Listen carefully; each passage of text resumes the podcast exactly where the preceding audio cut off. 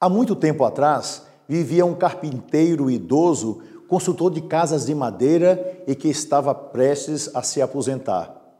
Ele informou ao seu patrão o desejo de sair da indústria de construção e passar mais tempo com a sua família. Disse ainda que sentiria a falta do salário integral, mas realmente queria se aposentar. A empresa não seria afetada pela saída do carpinteiro, mas o patrão estava triste por ver um funcionário competente partindo.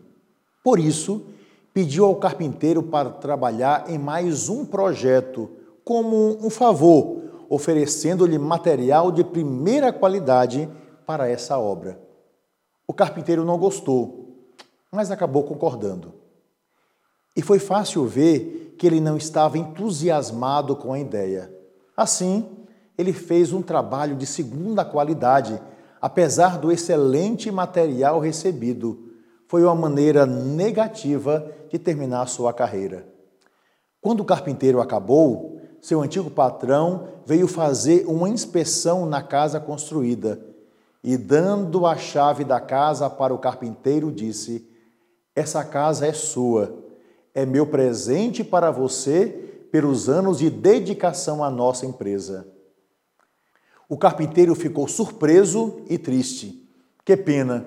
Estava com um excelente material e desperdiçou, não utilizou devidamente.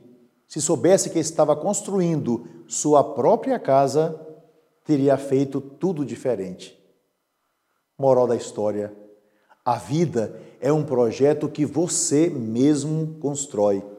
E como nos afirmou Jesus no evangelho narrado por São Marcos, no capítulo 7, dos versículos 26 ao 27, mas quem ouve estas minhas palavras e não as põe em prática é como um homem insensato que construiu a sua casa sobre a areia.